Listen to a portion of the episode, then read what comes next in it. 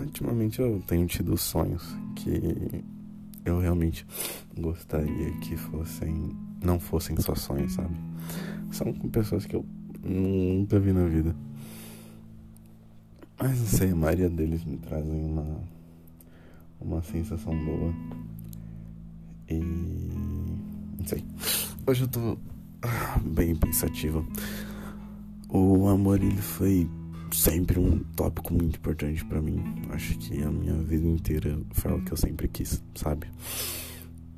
E eu demorei 19 anos para encontrar o amor de outro jeito, obviamente, em alguém, alguém que me amasse. E nossa, foi uma uma experiência incrível. Sério, a, a melhor experiência que eu já tive na minha vida até um certo ponto.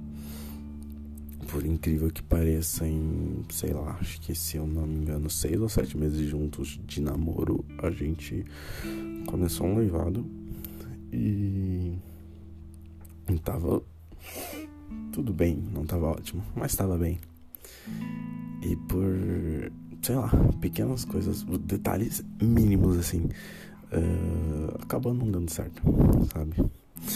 E parando para pensar, acho que hoje, por exemplo, é, por incrível que pareça, com 20 anos eu poderia estar casado, absurdamente feliz e passando um bom tempo juntos, tipo, dias juntos, praticamente morando juntos, sabe?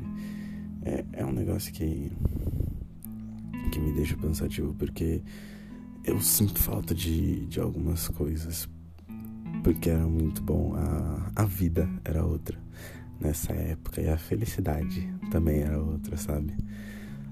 Mas, sei lá, às vezes não é para dar certo ou, ou não dá certo.